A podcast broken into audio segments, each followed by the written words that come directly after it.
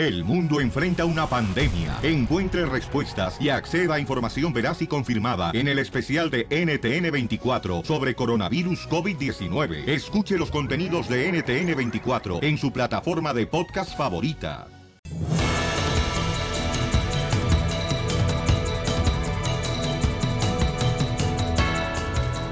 Bueno, ahorita le voy a dar el nombre del personaje, paisanos de Disneyland, pero antes. Dámelo, chiquito. Para que se ganen boletos de Disneyland hoy, paisanos. Y, pero antes, oigan, nos acaban de decir que somos una basura los inmigrantes. ¿Por qué? Y no solo a ustedes los mexicanos, también los centroamericanos. Oh. Ah, entonces di a- a- también a, a nosotros, porque tú eres un hermano centroamericano también tú. Sí, es lo que dije. No, no, no, no, tú dijiste también a los centroamericanos. Sí, dije no solo a ustedes los mexicanos, también a nosotros los centroamericanos. Ah, pues abre más la boca, no marches. Ay. Pues no le cabe todo. Andas mal.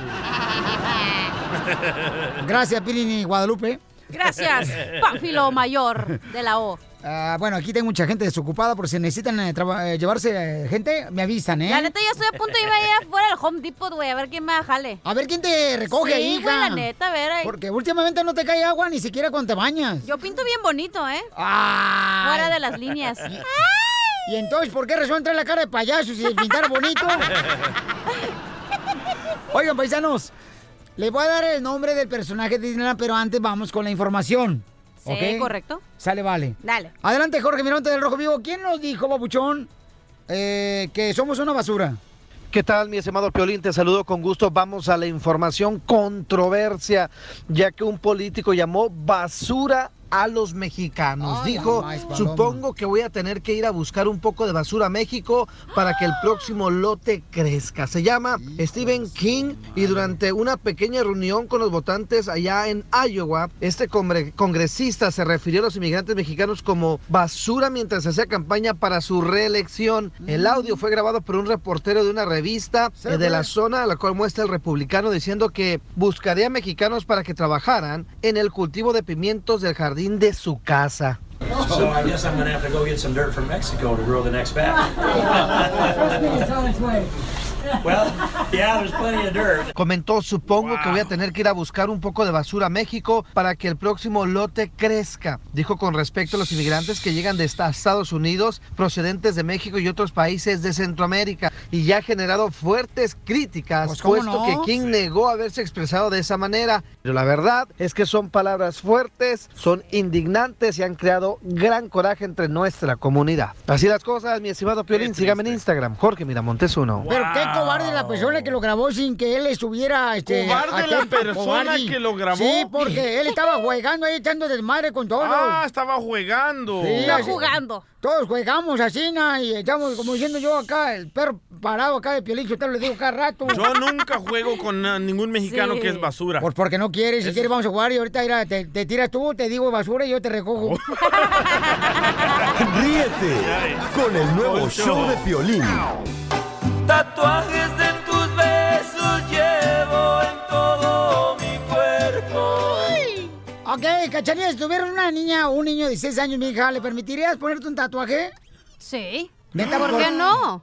Es su cuerpo, él puede hacer lo que él quiera. A los 16 años. Que tienes es el... ah, Es menor de edad, Soreca, tú pero yo por eso voy a ser su mamá, Soreca, Pero la también. tienes que guiar por el Ay, buen paso.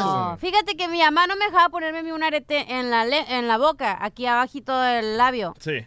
Entonces me le hice escondidas y mi mamá dijo, ay, que no, me dejó de hablar la señora. Y le dije, y después cuando pasaron los niños, le digo, o sea, era el momento de experimentar, yo quería hacerme eso, ¿por qué no dejan que me haga algo que yo quiero hacerme? Y nomás en, abajo... Y ahora ya se me quitó y ya no tengo nada. Pero tenías una areta abajo de la lengua. Aquí en el En labio. el labio. Una pelotita. ¿Y sabes para qué el, el- el arete ahí abajo? No, la lengua sí, pero la esta Ah, no, güey. bien, perro, güey. Hijos de su madre. Pero Bueno. digo, si quiere, pues déjenlo, es, es su vida, no tienen que decirle no, no, no, porque entre más dicen que no, más escondidas lo van a hacer. Ok, pues Manolo, señores y señoras, le quiere hacer una broma. Identifícate, Pabuchón, ¿qué, quiere- ¿qué broma le quiere hacer? Le quiero hacer una broma a mi esposa que, que no quiere que se ponga tatuaje, mi hijo de 16 años. Ya lo sentenciamos que si llega a pasar lo vamos a tener que correr de la casa. Válgame la que me trajo. ¿Y dónde está tu mujer? Ahorita se acaba de bajar aquí en la, en la gas. ¡Ay, qué rico!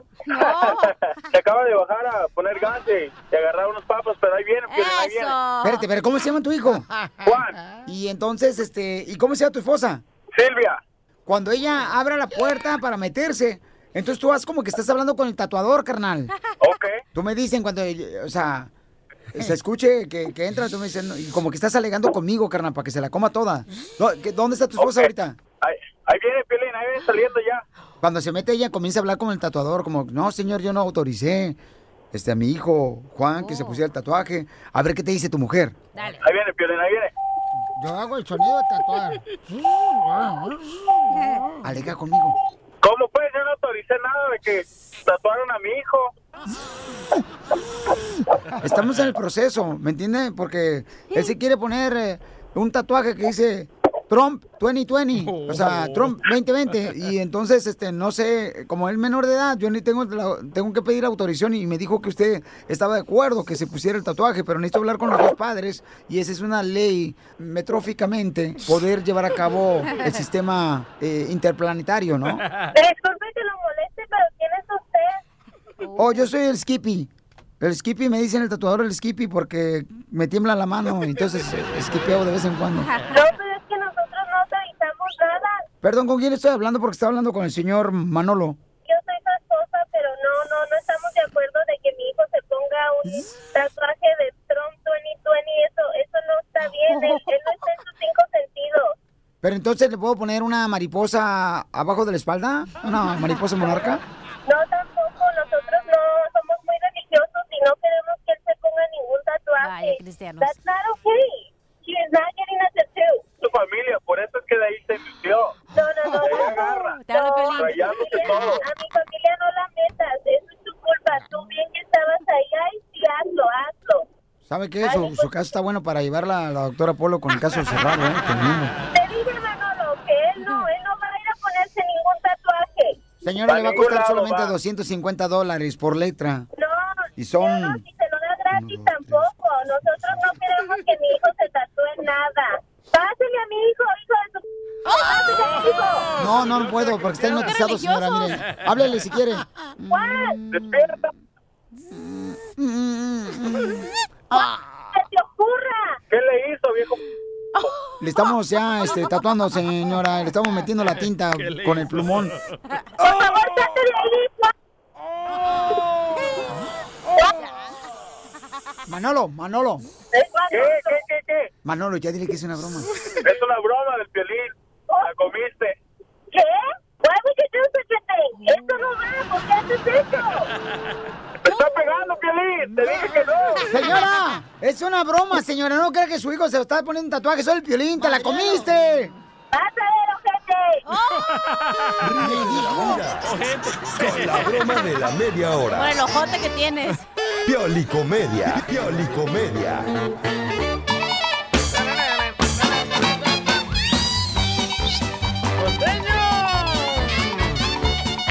Vamos con el costeño, familia hermosa, este gran comediante de Acapulco Guerrero. ¡Ah! Preséntate tú, como cuando hay. Donde quiera que anden. Yo soy Javier Carranza, el costeño, y les pido que me sigan en mis redes sociales. Por favor, mi fanpage eh, de Facebook es El Costeño. En Instagram, mi, mi página de Instagram es El Costeno Oficial. Búsquenme, por favor.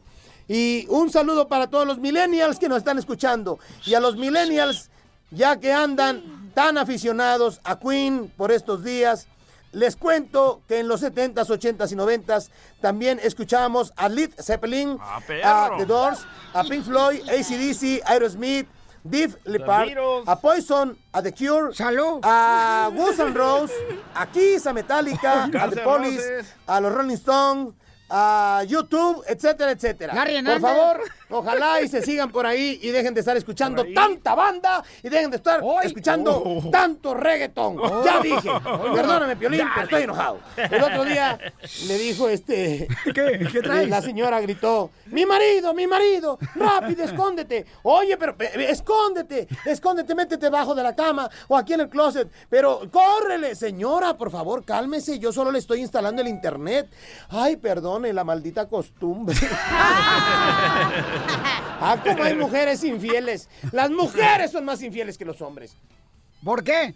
Hay un dicho que dice eso, se refleja. Sí, desde que se inventaron las redes sociales, ay, se le ha dado vuelo a la promiscuidad. Sí, es cierto, Felicitelo. Claro que sí. En México, por lo menos, las mujeres ya son más infieles que los hombres. Ah, menos Nada mal. más que yo no las encuentro, mi hermano. No.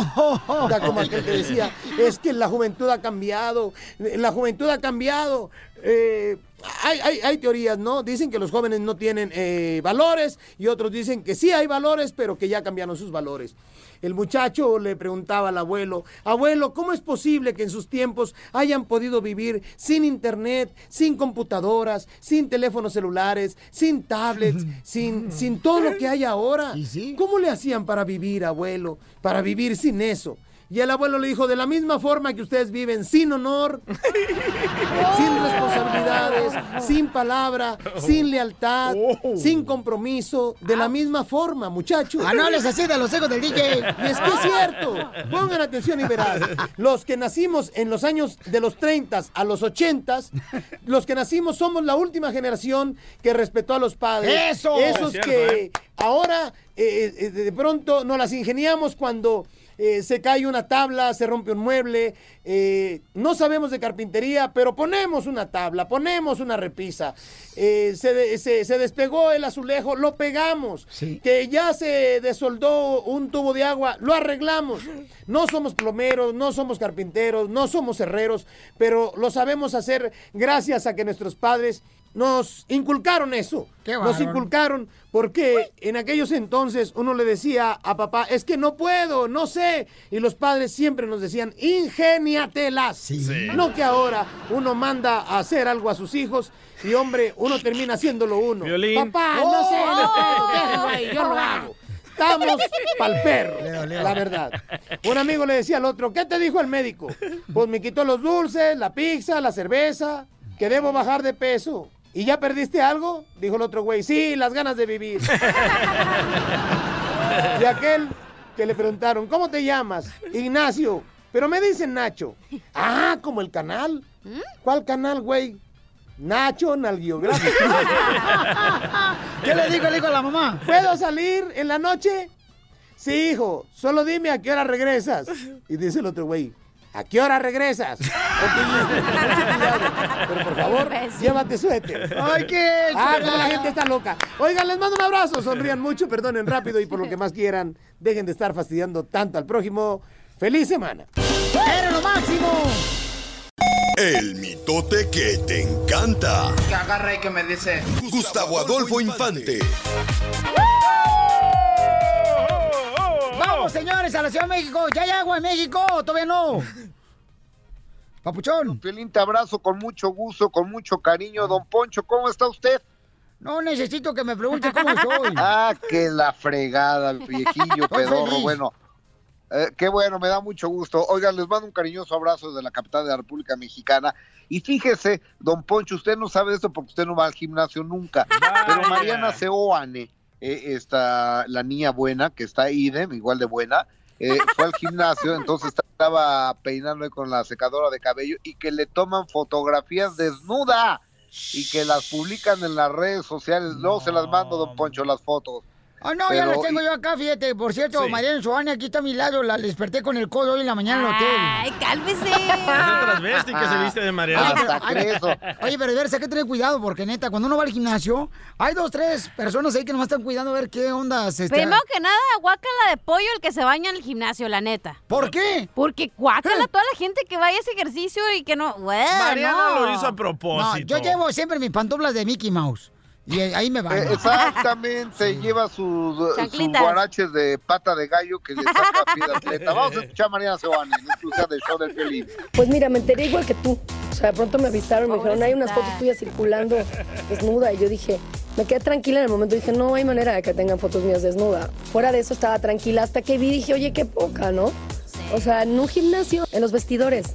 Ni modo que estuviese tapada cuando estoy ba- recién bañada, ¿no? Lo normal. No me di cuenta, pues me sacaron las fotos y pues no tengo nada que decir más que les aproveche. Propósito. O si lo estamos hizo. hablando, señores, de botana, qué buenos chicharrones, ¿eh? Los que... Oye, ahora hoy voy al gym, ¿eh? Por si me quieren tomar fotos. Fíjese que sí está como generosa la señora, ¿eh? Oye, no, pero que ¿sabes sí. qué? Sí, yo cuando me salgo a bañar del gimnasio siempre con- hay dos, tres personas que están esperando que se me caiga la toalla. Ay, Ah, para que recojas el champú. Y el jabón. y el jabón. No, está cañón, la neta. Así me voy a poner el chicharrón, ¿eh? No, no, y Tomen sabes, nota. ¿y sabes qué? Y a veces ya ni, ya ni quiero yo, este, después de bañarme, porque a veces me seco con, con baby wipes. Ay, te secas con baby wipe. Ay, ay, ay. Vamos a cambiar de tema. Sí, por Vamos favor, porque- Fíjense que la actriz Yolanda Andrade Qué y la periodista o comunicadora Monserrat Oliver, ellas fueron pareja. ¿Quién y quién? chica- Monserrat Oliver y Yolanda Las de Andrade Mojo, la del show. Yo pensé que nos eran amigas, buenas No. amigas. No, no, no, no. Fueron, fueron novias, pero ahora Yolanda tiene una novia guapísima que es una chava rusa. Ya ves que las rusas son hermosísimas. Sí. Pero Yolanda Andrade acaba de declarar que la mejor amante que ha tenido en su vida fue Monserrat Oliver. Escúchala. Se enojó y luego me, me llevó serenata. Nunca me dijiste eso. Ay, sí, no sé, no, no, no, no te dije. ¿Qué no conoces a Yolanda? Está al lado mío, va a decir que yo. Si está al lado de otra, va a decir que otra. Si está al lado de otro, va a decir que el otro. Ay, ya la conocen, es bien ladina. Dijo que tenía amigos con No, derecho. ella está sugiriendo que si somos amigas con derechos. Tenemos muchos tipos de derechos, pero no Híjole, sexuales. no, derechos de anti- primero derecho de antigüedad, de amistad, de respeto y todo, que son más difíciles de mantener que sexo. Pero imagínense, Piolín Sotelo, ya vamos a decir que la Chela Prieto y... La Cachanilla. La Cachanilla se casan, ¿ya? Sí. Ajá. Y luego se ponen a adoptar a un, a un, a un niño, ¿verdad? Ajá. ¿Quién fregado se va a querer casar con ese niño sabiendo que va a tener dos suegras? Cállese viejo No, la lesbiano. fregada, pobre niño. Oye, pero la verdad ¿Quién que... quiere dos suegras? Imagínese con dos suegras, no, está está está está fregada. Oigan, y, el y tenemos un audio en exclusiva del show del violín, ni más ni menos de Fer de Maná, Fernando Olvera, eh, el líder de Maná que le canta a la caravana de centroamericanos, a la caravana migrante, que por cierto ya llegaron muchos de ellos a aquí a la Tijuana, Baja. California. Exactamente, vamos a escucharlo. Échale, vampiro. Qué buen detalle, ¿eh? De Fer. Oye,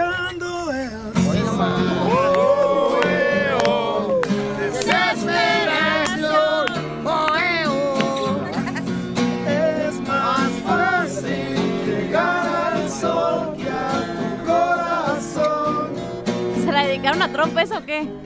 No, a Luis Miguel. Rayando el sol. Rayando el sol. Oye, qué buen detalle, Oye, ¿eh? De- de- se- o sea, está ahí el compa Fer de Maná. Sí. Y alrededor están los de la caravana. Y hay también dos, tres policías ahí también cuidando el orden. Velando.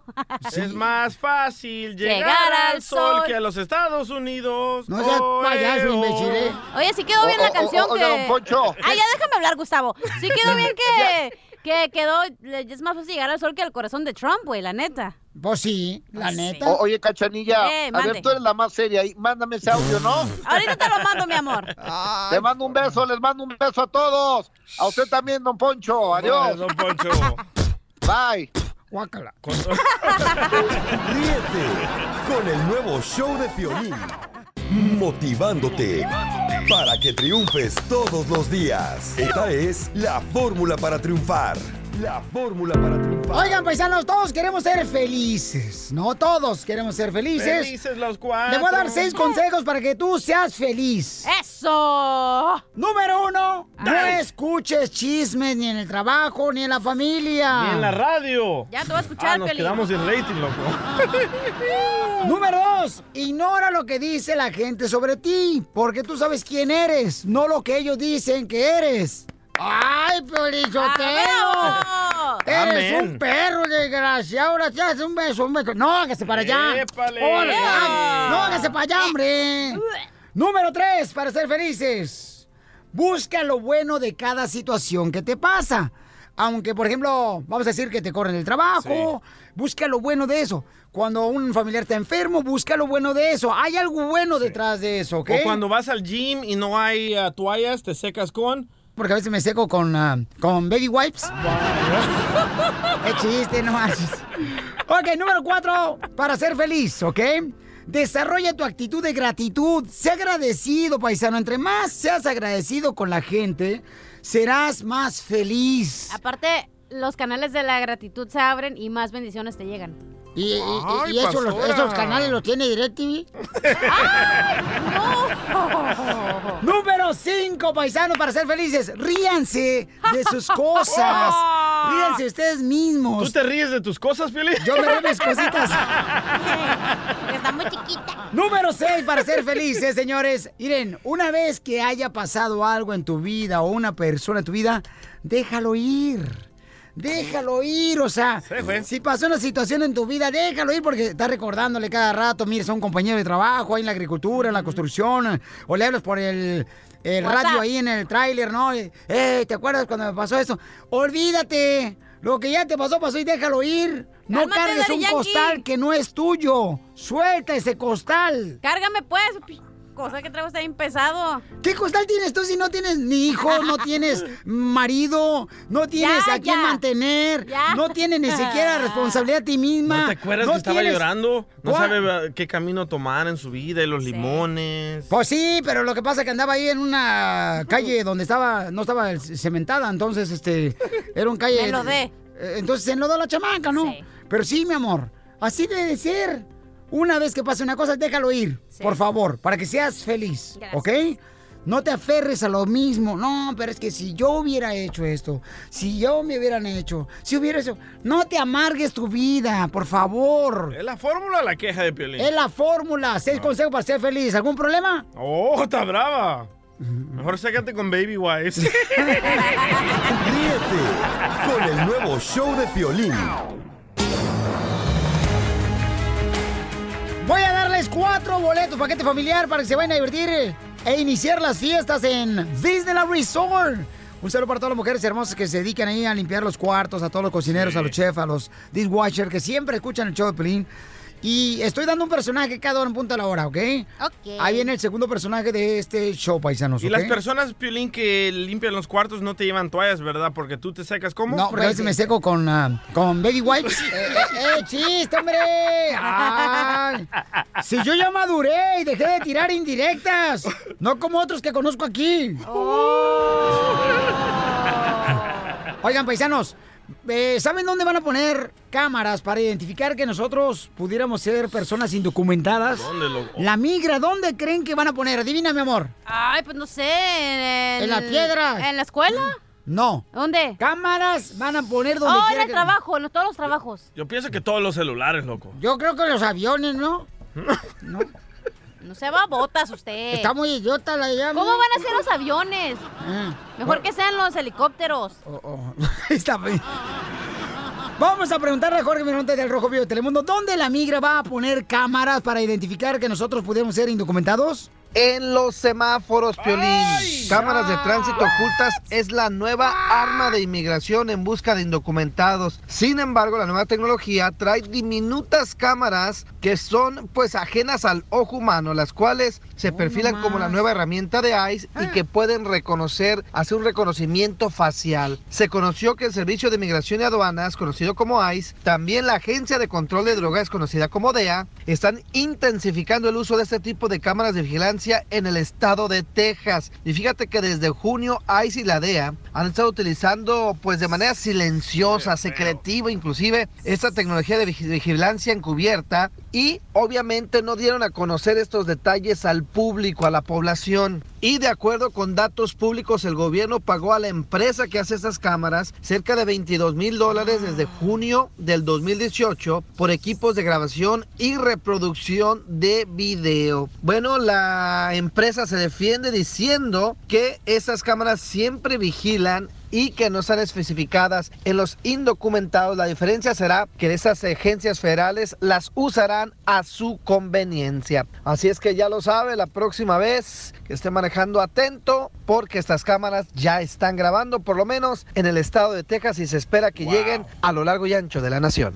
Ok, mi pregunta es, paisanos, o sea, ¿qué tal, por ejemplo, si esas cámaras en los semáforos van a estar ahí apareciendo, ¿verdad? Agarrando imágenes de nosotros para saber si somos indocumentados. ¿Qué tal si traigo lente yo? Se la pellizcaron, No, chamaco. no, la Pero tecnología te reconoce el nopal en la frente, Piolín, Oh, etcétera. Lo baboso. Ríete con el nuevo show de Piolín.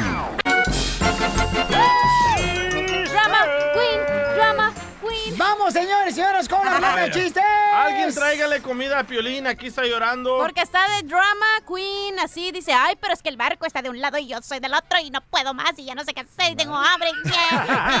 Mira, miren, paisano, les voy a decir lo que le platiqué a la cachanilla No, no, no. no, ya aquí con Chistelón nos platicas tu historia. Es que mira, ¿eh? cuando el DJ, Cachanilla o Chela o Casimiro traen hambre, yo tengo que actuar de volada a traerles comida. Cuando Ah. a mí, señores, traigo el estómago más o menos así como este el tanque de gasolina del DJ que siempre lo trae vacío y, y se espera que yo se lo llene gratis. Ay, pero eso en la noche se lo llenas, ¿no? Sí, y también el tanque.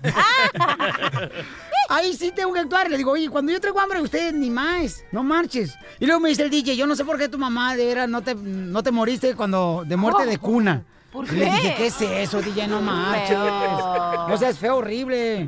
Pero la neta, paisanos, por favor, si hay alguien, por favor, de veras, Cevichito. que diga, ¿sabes qué? Le voy a llevar al cara de perro un ceviche. Oye, pero tiene que ser ya. Porque este güey no puede esperarse ni una hora ni media hora, tiene No. que ser ya. Porque el barco está para arriba y yo no sé qué hacer. Sí. Y luego tengo chana y no tengo y parece. Y todos Ay, están en contra de mí. Sí.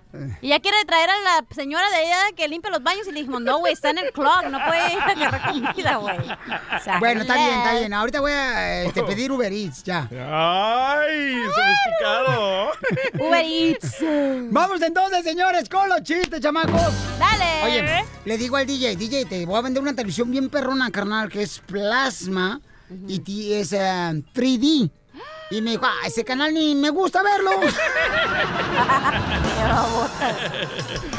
es tridimensional, babota. ¡Ay, babotas, jodencio! Oye, dicen que llega la chela preto a su casa, da con su novio. Y entonces eh, se mete a su casa, le dice a la mamá, no, mamá, fíjate que mi novio te quiere conocer. Dice, yo no quiero conocer a tu novio para nada.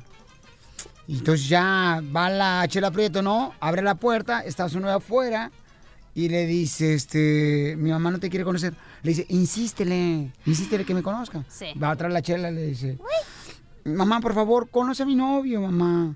Y nomás que mi novio este, no se pone pantalones, mamá. Déjalo, por favor, que te conozca. Y dice, no, si no se pone pantalones no lo voy a conocer. Entonces sale la chela preto y le dice, lo siento, Tarzán. Mi madre no se te quiere conocer. El rey del mono, así se dice Tarzana. Rey de la selva. El rey de la mona. El mono. Adelante, mona. Ok, tengo una pregunta para inteligentes que me la mandó Daniel Rojas. DJ, yo te la digo al rato. Ok, ¿ya? ¿No, ¿no sentiste? ¿Listos, niños? Ey. ¿Por qué? Digo, no, ¿por qué no? Em, Sufrir ¿Cuán- me tocó a mí en esta birria. ¿Cuántos botes de agua le caben a una ballena? Ni uno, Ni porque uno va porque va llena. ¡Me reventaron Menos te voy a tratar de comer, güey. ¡Uh! Estaba una familia de caníbales, ¿no? Así cenando los caníbales, ¿no? Como cenan los Como caníbales. cenan los caníbales, ¿verdad? Y entonces de repente el hijo más grande le dice a su papá caníbal, ¿verdad? Dice, "O- oye, Burundanga, papá. Fíjate que ya no quiero otro hermanito. Y le dice el papá salvadoreño. caníbal, le dice el papá caníbal, "Mm, pues sí vamos a traer otro, pero no te has sacado el que te dimos. Ay, bueno. Vamos, señores, rápidamente con el compa Eucalipto. ¡Eucalipto! Eh, identifícate. ¿Cómo ando, mi querido Piolín? ¡Cara de perro! Aquí, carnalito, con ganas, pero vacío del tanque, compa. Eso es Toño. Pepito y Ahí Flor. A ver, cuéntalo, Eucalipto. Ahí te va, mira, esta es una vez cuando tu mamá todavía no, no nacías tú, apenas ibas a nacer tú, man. Eh, Pero el- o sea, ¿qué quiere decir que yo venía todavía en el cuerpo de mi papá? Creo que cuando le hicieron el ultrasonido, ya miró el doctor que de por sí ya venía mal, entonces tu mamá estaba dando a luz y el doctor estaba haciendo ahí sacándole, sacándole, dice la, al doctor a, a la madre Pilín, lo siento señora, dice, hice todo lo posible, pero aún así sigo a salir. ¡Eucalipto! ¿Qué pasó, chiquita? Quisiera que fueras Vix Vaporú. Vaporú. ¿Qué, ¡Mi mamacita? paporru! Vix Vaporú. Eres un ¡Ah, asno. ¿Eh? ¿Para qué? Para amarrarte mi pecho. ¡Ay, te estás tardando! Pues no tiene pecho, son nomás dos granos. Pero llenos de agua. De aguantarse las ganas. Gracias, vamos con el DJ, señores. El mejor comediante del Salvador lo hemos traído aquí, señores. Nos costó caro, pero lo tenemos. Lle- Llega Piolín ahí con su mamá, ¿verdad? Le- eh, Cuando estaba niño, Piolín le dice, Ah. mami, mami, me plancha esta camisa, mami. Y dice la mamá de Piolín, vaya hijito, vaya calentando la plancha. Y agarra la plancha, Piolín le dice, ay plancha, ¿dónde te meto el dedo para que te calientes? Oye, ¿será cierto que lo que dicen las suegras? ¿Qué? Que los yernos para las suegras somos como un, un grano en la nacha. ¿Eso dice tu suegra? Ajá. ¿Por qué? Un grano en la nacha. Algo le hiciste. Porque no nos puede ver, pero él no tiene pegados. ¡Ey! ¿Qué pasó, mi amorcito gordón? Fiedo pariente. Eh, fiedo pariente. Ey. Vamos con el compa Marco de la ciudad hermosa de San José, California. ¡Marcos! Hola, hola, hola. Hola, hola, Marcos, qué gusto de verte. Supe que eras licenciado. Oakland, California. Ay, Oakland. perdón, ella, más arribita. Ay, sí, tú, choca la City. Ok. El Andas- chiste de la, de, de la, de la flor que le invitan a Los Ángeles y la manita quebrada que le invitó vive en Compton. Entonces sube en el autobús y adentro del autobús hace una parada el autobús. Uy, parada. Y se suben unos morenos, como siete, y le dice la flor, ay, ay, ay, necesito una- preparar una receta. Ah, mucho hiede. Y llega la amiga y le dice, Flor, ¿qué te pasa, hija? ¿Por qué? Ay, es que un hombre de estos allá abajo usó la cosa allá abajo anoche y como huele a esto. Asco. Y le dice la amiguita, ay, mi amiga, perdón, fui yo, me eruté.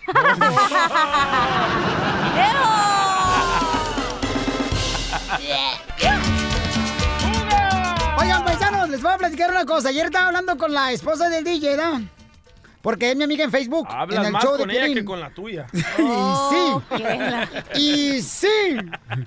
Entonces, paisanos, este, mm, estaba hablando con la esposa del DJ y, y- y no marches. ¿Qué, qué fue eso? ¿Qué escuchó? Otra radio, está Ok. pirateando. No sé. Me están pirateando acá los... Los ovnis. Oigan, entonces le- me dice la esposa del DJ, no, fíjate que qué cursi me pidió matrimonio el DJ, tu, tu, ¿Cómo? tu amiguito. ¿Ves? Oh. Y entonces le dije, no somos amigos, pero somos amigos nomás en Facebook. De ombligo. Y entonces me dice que le pediste matrimonio, Sí. carnal, cerrando un restaurante Correcto. y para ella se le hizo cursi. Luis estilo Luis Miguel. Cerré todo el restaurante, loco. Violín, el restaurante normal cabe una mesa, güey. Era una taquería donde pides parado. Y me hinqué, loco. Ah, ya, si tú pides. Mira lo que pide esta niña en la taquería. Donde vas y pides por la taquería y una mesita nomás, pides Eres parado. sucia. Ah, Oh, huevo, te apesta la boca. Cuando miren a. Cachanilla en una taquería, dígale, ¿quieres un parado?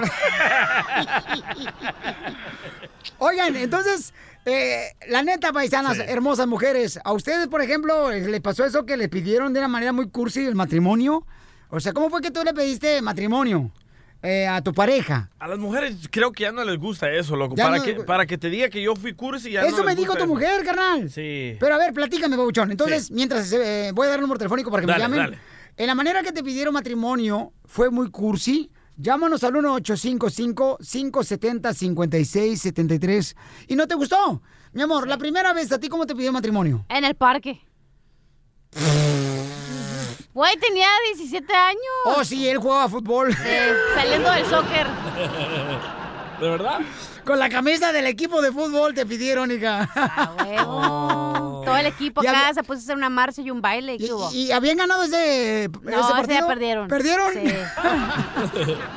¿Y tú cómo pediste Ajá, ver, para a que ver, te...? a ver. ¡Oh, ch- Ay, acá! A mí me contaron, mamila, güey. ¿Cómo a mí me contaron que el señor Piolín, antes se acuerdan cuando llamaban a la casa de alguien, había una máquina que contestaba. Sí. El señor Piolín Sotelo molestaba tanto a Mari que tenían que borrar el cassette múltiples veces que dejaba, "Ah, hola, quiero hablar contigo, contéstame. Y era la carita, era la cara. ¡Qué sí. No es cierto, carnal. Estaba descompuesta mi máquina y yo dejé una grabación, entonces llamaba automáticamente. ¿Y qué pasó? ¿Pero cómo le pide matrimonio? Ah, pero la- eso, correcto, ¿eso qué tiene que ver? Enfócate en lo que estamos hablando, Ok, compa. dale, pero ¿cómo le pediste matrimonio? Este, miren, paisanos, entonces díganos, ¿cómo te pidió matrimonio que fue cursi? Yo ahorita te voy a decir yo. Pero cómo- depende que es cursi para ti. Sea, para mí, cursi puede ser que me lleven a Dubai y cierren todo el hotel. Eso puede ser cursi, entonces. Sueña, dulce nena. Pues también expliquen qué cursi es para ti.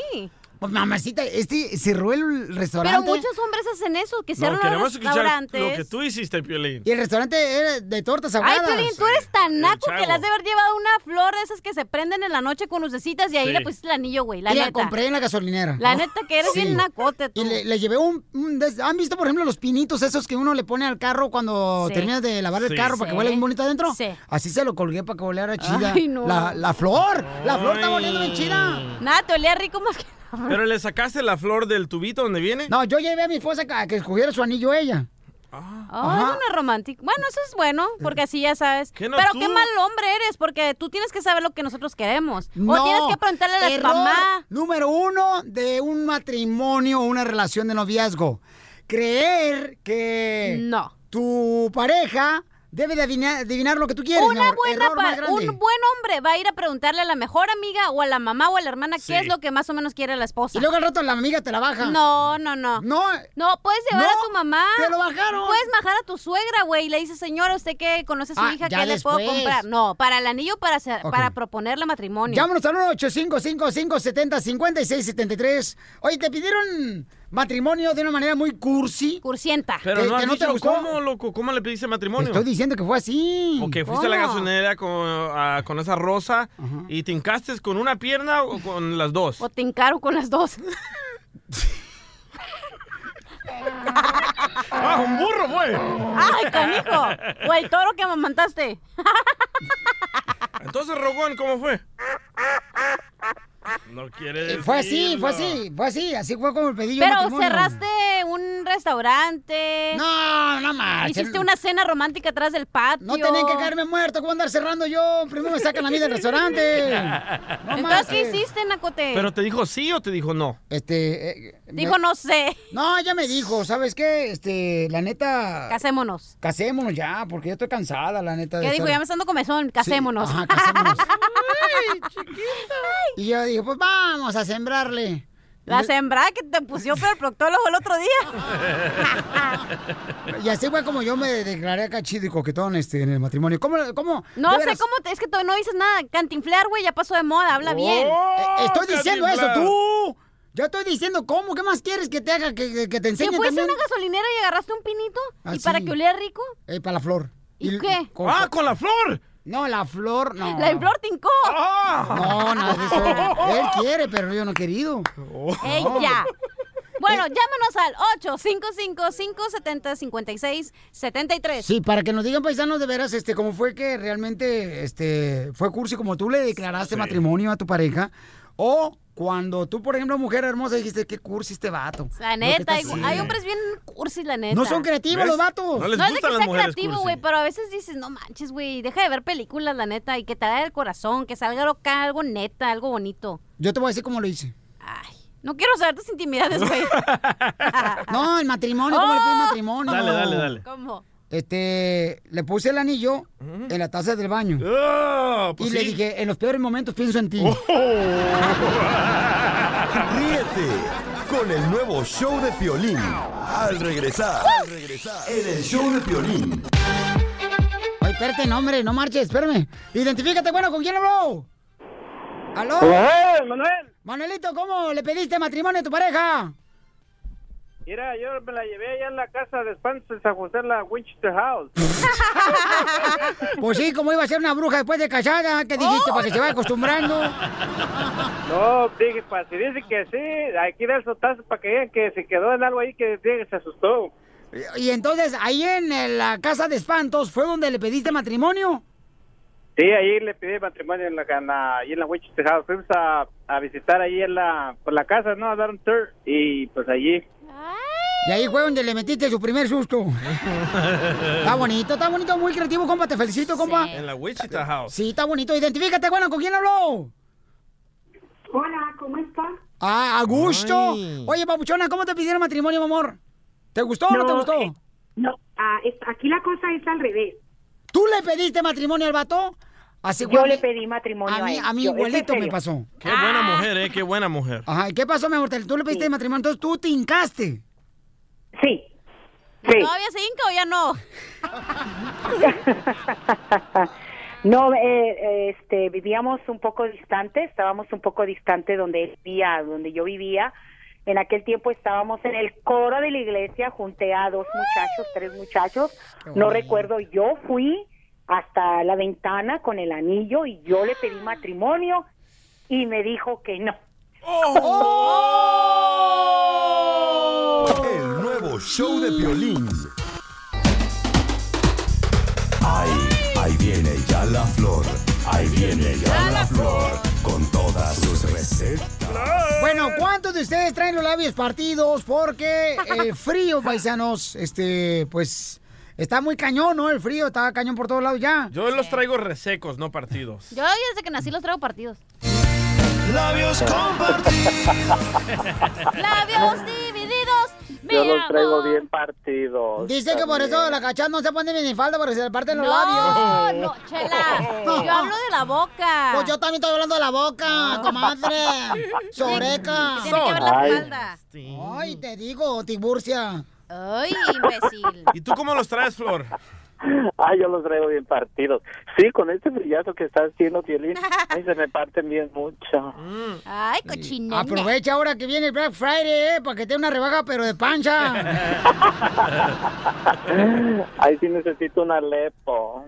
Oye, de veras, Flor, la neta, dicen que algunos, am, ¿cómo se llaman esas ondas? ¿Chapsticks? Chapstick, sí. Este, no son muy buenos para los labios porque están partidos o resecos, que porque... Te vuelve adicto, ¿eh? Que porque tiene petróleo. ¿Es cierto eso? Todos tienen Sí, petróleo. sí, ¿Todos tienen muchísimo petróleo? Ay, sí, Piolín, yo nomás te escucho y ¿sabes qué? Ajá. Te escucho y palpito. ¡Ay, cosita! Las mariposas volaban en flores. Y nos enteramos primera vez lo que es el amor. ¡Ay, las dos! ¡Juntas! Vaya. Flor, le da envidia a este vato, como no tiene nada, ni un perro que le ladre. Bueno, ya la receta de cómo poner un chapstick que sea orgánico y de la casa. Correcto, porque la neta, este, ahorita los morritos, hasta los hijos de uno, da, andan con los labios partidos. Y entonces a veces uno se jala un cuerito mordiendo el labio de abajo. Y este, después se te te la hace- jalas bien, bien recio, bien... No, el cuerito y luego se te... ¡Ay! Sangras. Ajá, Ay, se te sangras y te jalas ahí. Ay, cuerito. mujer, andas pero bien por Culiacán, comadre. Como Piolín no ha tenido nada y nada, anda por sabe dónde este güey. ¿No te han dado, loco? ¿Cómo sabes tú de mis intimidades, Porque tú cachanilla? siempre dices que se te van a hacer las palabras solas. Ah, chimales. De esto vas a pagar las consecuencias tú. Ahí tienes- Ahí tienes a la Flor, no sé qué No, esperas. no, no, no, no, no, no, no, no, no, Con no, siete no. años de La salación. flor, güey, la flor. Sí, sí, quiero, ver esto me dan. Ok. La flor se quiere apuntarlo, ¿no? Para que le escriba a la cigüeña. Tú no puedes traer cigüeña, acuérdate. Sopilotes nomás. ya la flor, Cálmate, receta. cálmate, urraca. Pero no de tu gallinero, babosa. A, a la, a la flor le dicen la marcha Zacatecas. ¿Por qué? Todos lo tocan. Porque todos lo tocan desde los 10 años. Abusado con el fierro. No juegues. Abusado con el fierro, no Ok, juegues. vamos con la receta para los labios partidos y resecos, paisanos. Porque la neta, si bien feo, da, decir los labios así como que parece como que cuando... Payasito. ¿Has visto como cuando llueve en México, da? Ajá. Allá me acuerdo en México, en la calle donde yo vivía, ahí por la Iturbide, Ajá. me acuerdo cuando llovía, era un lodazal, entonces se secaba y se partía el lodo. Sí. Así trae muchas personas los labios, así todos partidos este, descarapelados, se ve todo un horrible, que digo yo, se ve como antihigiénico eso. Pero luego te... Ay, Ay. Tú así has de traer las, así has de traer las patrullas, Piolín, de partido. Hablando de patrulla, las salsas son buenas con pollo. Oye, pero a veces la gente no se quiere poner nada porque dices, bueno, tiene, como dijiste, petróleo, o no Ey. está, eh, no, te puede hacer más daño traer eso de pl- con plomo o lo que sea. Ay, sí, pero ya te puedes callar porque ya va la receta. Tú eres peor que una vieja, la neta. Porque tú eres hombre, güey, peleando con Ay, una ni te, vieja. No te me pongas encima, querida. Ok, espérate. Mira, perra, te voy a regresar a donde, de donde trajeron, ¿eh? Mira tú, gallina sin plumas. Gallina, pero no es tu chiquero, mi amiga. Niñas. Ya te dijeron Ya, pellejuda. Ya, ya, ya, ya. chu. Este, algo buenísimo y 100% natural, Pelín. Para todas esas personas que están padeciendo de esos terribles agre, agremi- agresamientos, agremientos. Ay, ven y habla, ¿no sabe hablar las Pues, botas? No, ay, babosa, pero no es tu babosadera. Dale tú. Paisanos, ayúdenme con estas dos pues, chamacas, por ya. favor, paisanos. Dale tú, Ya, ya. perra, amamantadora. Ahí va, ahí va, poco a poquito. Ok, entonces mira, Pielín, lo que vamos a hacer todas las personas que están padeciendo de muchísimos labios partidos, yo sé que hay muchísimas, vamos a agarrar media cucharadita de aceite de oliva y media de aceite de almendras. Ah, orgánico, 100% natural. ¿Y cómo lo vamos a hacer? Eso lo vamos a poner en los labios todas las mañanas, lo vamos a dejar por unos 10 minutos y nos vamos a, a lavar con agua tibia. ¿Ok? Después de que se haya lavado con agua tibia, nos vamos a poner poquita vaselina. Poquita vaselina 100% natural. ¿Ok? Cero petróleo. Entonces, ¿qué vamos a hacer con esto? Se nos van a ver unos labios más, más hermosos, más sensuales, como yo los tengo, no como esa gallina culeca que tienen ahí. El nuevo show de Piolín. Paisanos, ahorita les voy a dar otro personaje de Disneyland para que se ganen cuatro boletos de Disneyland Resort, donde comienzan las fiestas. Pero antes les voy a platicar lo que está pasando. Adelante, DJ. Ah, yo, yo soy el reportero.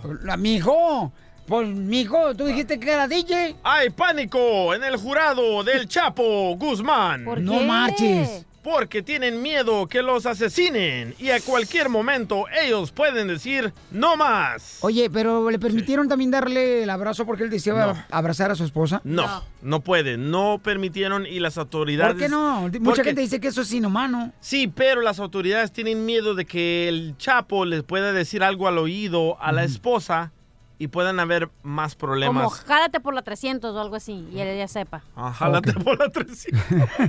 Oiga, vamos rápidamente, señor de Telemundo, para que nos eh, platique qué es lo que está pasando aquí en Reportero. ¿Tenemos campeón? A Julio Vaqueiro. Adelante. Bien, 12 personas que forman parte de este jurado, todos se mantienen en anónimo. Ha sido una decisión eh, que se tomó para proteger, por supuesto, la identidad de estas personas. Se trata de quizá el juicio de mayor peligrosidad y mayor riesgo eh, que jamás se haya eh, visto en una corte como esta, esta Corte Federal de Brooklyn. Son 12 personas, 7 hombres, 5 mujeres. Se sabe que 3 de ellos son inmigrantes, hablan español eh, y además hay 6 suplentes. Esto es un dato interesante, Vanessa, porque pueden pueden decir eh, que ya no quieren estar aquí y ante eso eh, se necesita subir a uno de los suplentes a este jurado que finalmente tomará una decisión sobre el futuro de Joaquín El Chapo Guzmán. Nos dicen que ya está aquí, ya está aquí el capo de capos. Es increíble pensarlo. Llegó alrededor de la madrugada, pero realmente llama la atención pensarlo. Este hombre que se fugó dos veces de prisión, no una, dos veces de la, del penal de Puente Grande en Jalisco, del Altiplano en el Estado de México, que pudo eh, corromper a las autoridades mexicanas, que pudo distribuir toneladas y toneladas de droga, introducirla a Estados Unidos, eh, creó estos mecanismos, eh, túneles para cruzar la frontera, escondió cocaína en, en- en latas de chiles jalapeños para poder introducirlos a Estados Unidos. En fin, este hombre tan creativo que la parte acusatoria quiere eh, pintar como todo un estratega, un empresario de una de las multinacionales más grandes del mundo. Este hombre ya está aquí y se prepara para escuchar eh, los, los argumentos. Lo que vamos a ver hoy son dos cosas. Por un lado, la fiscalía, eh, que lo quiere presentar, como te digo, como un hombre Ay, se desconectó la llamada. Se bueno, desconectó. pues es lo que está pasando, señores, eh, con la información de lo que obtuvimos de parte de este gran reportero del noticiero de Telemundo, Hay mucha gente que lo mira como un héroe, ¿eh? Al Julio Chapo. Vaqueiro. Yo opino que ya ves que su- sus abogados han dicho que el, el Chapo está perdiendo el juicio, que se está, que ya todo se le está olvidando, que está actuando bien raro, que por eso quería que abrazara a su esposa Emma Coronado. Pero Coronel, pienso, coronel. coronel. pienso que si lo eh, tachan como culpable, él va a decir que se está volviendo loco y no lo van a mandar a una cárcel O sea, normal. hay estrategias, ¿no? Que tienes que Sí, utilizar claro. para poder este, ganar tu caso. Y la neta que es, la verdad que sí ha matado a un chorro de gente y eso, pero al final su pueblo lo adora. ¿Por qué? Porque siempre lo ha, la ha ayudado al pueblo. Siempre le ha dado todo lo que necesitaba el pueblo. Su esposa, cuando pasó lo de Sinaloa, ahí estaba regalando juguetes. Estaba en el hospital de niños. Colchones. este, colchones, que el gobierno había dado colchones podridos. Pero ¿de dónde viene ese dinero? Pues de la droga, pero al final del día es el- la caridad que ayudas, ¿no? Hoy nomás esta vieja Piolín Sotelo, qué bárbara. Ahora sí me pusiste más caliente que una olla de pozole, comadre. Ay, Ríete con el nuevo show de Piolín.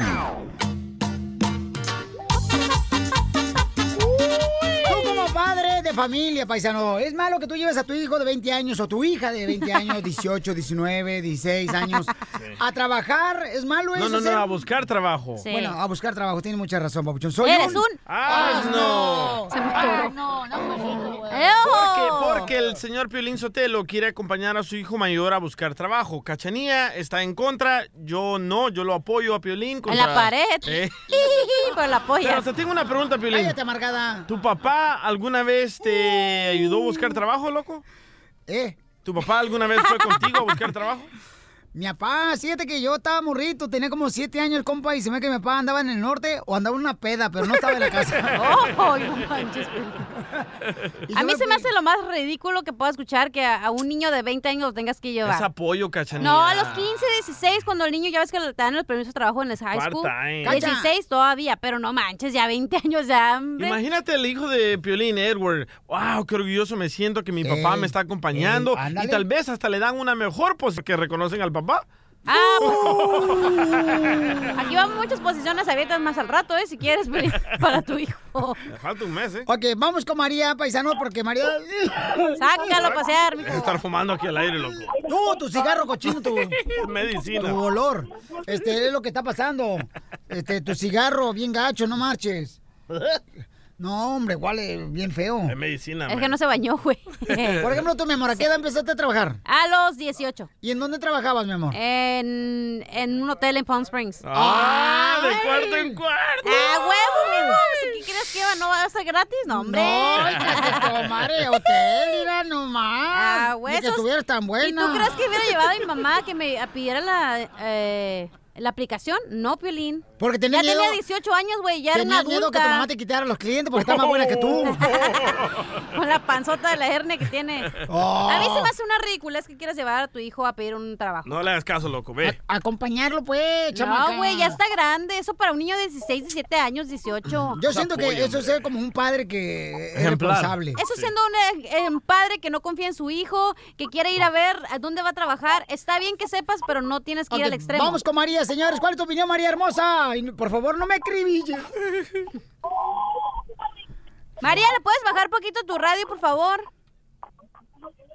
María, bueno, María no, no, le- dile que baje por favor un poquito a su, A su radio. Gracias, muy amable. Identifícate, Alfredo, ese es mi compa, Feyo. Bien, buenas tardes. Eh, carnal. Ah, por favor. Dime, carnal. Acámate, por favor. Alfredo. Acómate, por favor. Alfredo, cámate, por favor. Es que ando un poco malo en la garganta. Ah, no te Ah, preocupes. sí te dejó una noche. Oye, te está hablando aquí de Ciudad Juárez, Piolín. ¡Ay, arriba Ciudad Juárez! ¡Arriba, Chihuahua! ¿Cómo lo quiero? Cerquita de Miami. No. No está ahí, sabes que es de Oregon, güey. Cruzando el charco está Miami, no marches tampoco tú. Si yo sé. Oregon está como a dos horas. Geografía. Eh, eh, eh, eh, carnal, a ver, ¿cuál es tu opinión, compa? Piolín, pues yo opino que sí es bueno acompañar a los hijos a conseguir trabajo. Ahí está, ya Eso. ves. Ahí Pero está. ¿por qué? Que diga por qué, que justifique su Mira, respuesta. en, en mi, bueno, te voy a decir en mi caso, yo tengo un hijo de 20 años y uno de 19. Aquí en Ciudad Juárez, pues tú sabes bien cómo está la violencia.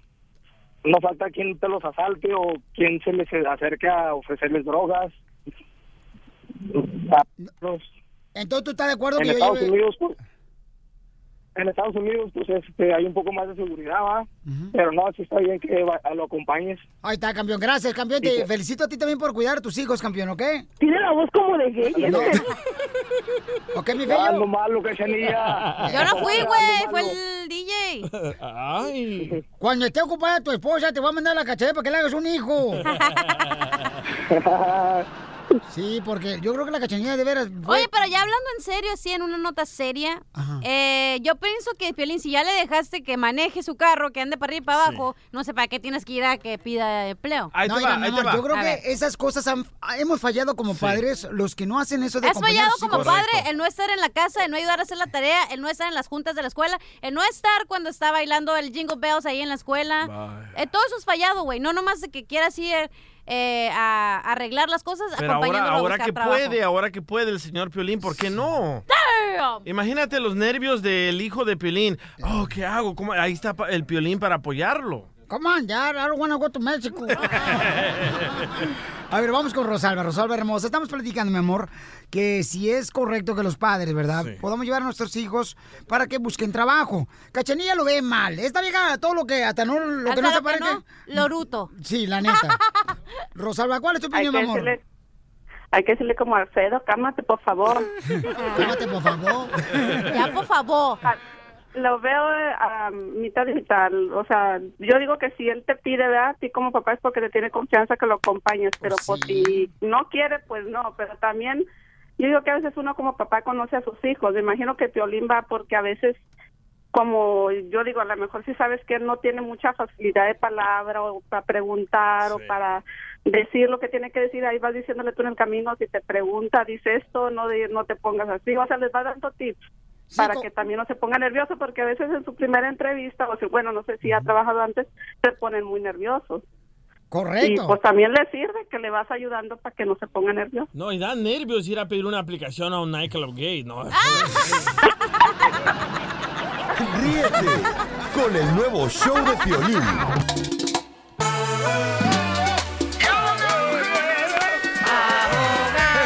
Tenemos al abogado de inmigración, Alex Galvez, para contestar sus preguntas, paisanos. Cállese viejo lesbiano. El único, señores, que fue acólito en Michoacán, en la iglesia, el- y ahora es abogado de inmigración, ¿ok? ¿Fue alcohólico en la iglesia? No, acólito, que le ayudaba al padre. Ah, que le agarraba la co... Yo también, Sotelo, siempre un padre me decía, yo era acólito también, y me decía, eh, pues me vino de consagrar. Nomás no le ponga hielito para que no escuche. No se llama acólito, se llama monaguillo. Es lo mismo, mija. Acólito es para la colitis.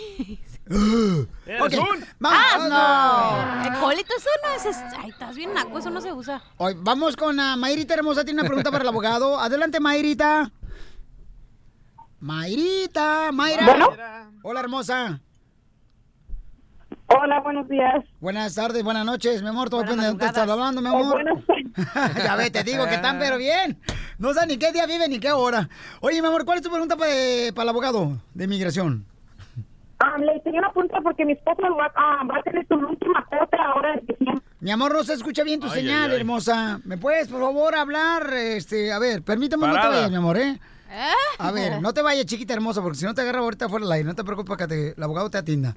Eh, Gina, ¿cuál es tu pregunta para el abogado de inmigración? Hola, Violín, ¿cómo están? Buenas tardes. Buenas noches, buenos días. Sí, dígame. Hola. Sí, mire, abogado, este, tengo una pregunta, pero creo que voy a empezar por el principio antes de decirle... Cuando Eva y Adán se vieron en el paraíso, no, está muy largo. Cállese, Violín. ¡Oh! ¡Viejo lesbiano! Me gusta esta llamadora. A ver, adelante. Abogado, abogado, escúcheme usted. Este, mire, mi papá tiene casi 80 años ahorita. Uno de mis hermanos logró sacarle la visa para que ellos vengan a visitarnos. Pero mi pregunta es si salen las huellas de él, de que él ya estuvo aquí cuando él estaba más joven. Él estuvo aquí hace como 35 años, 30 años por ahí. Pero eh, en aquel entonces, cuando él vino, eh, le decía al, al otro señor que él rumbo a su, iba rumbo a su trabajo junto con dos de sus compañeros que son de donde somos también nosotros, los asaltaron y mataron a sus compañeros. Él estuvo presente en ese asesinato. Él- y como fue testigo, entonces él es el que vio por todos los papeleos que se tuvo que hacer para llevarse a los difuntos para allá. Después de eso, yo estaba chiquita cuando yo me recuerdo que fueron dos ah, judiciales o eh, venían de aquí, llegaron allá a la casa, hablaron con él y se lo trajeron. que más después, cuando yo ya era adulta, yo le preguntaba a él por qué iban a traerlo hasta la casa allá, en México.